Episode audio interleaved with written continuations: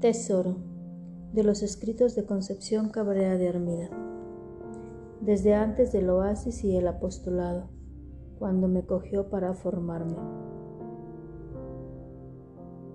Algunos avisos de Jesús entresacados de las cuentas, allá por 1885 y varios años después. Cosas del Señor. No te busques a ti mismo, mírame nada más yo. No te arrastres por la tierra. No pongas resistencia a lo que yo quiero de ti. No pienses en el día de mañana, que no sabes si te pertenecerá. Que cese la agitación de tu alma, tranquilo y confiada te quiero. No seas curioso o curiosa, queriendo penetrar mis designios. Yo soy un mar y jamás puedo agotarme ni en la eternidad.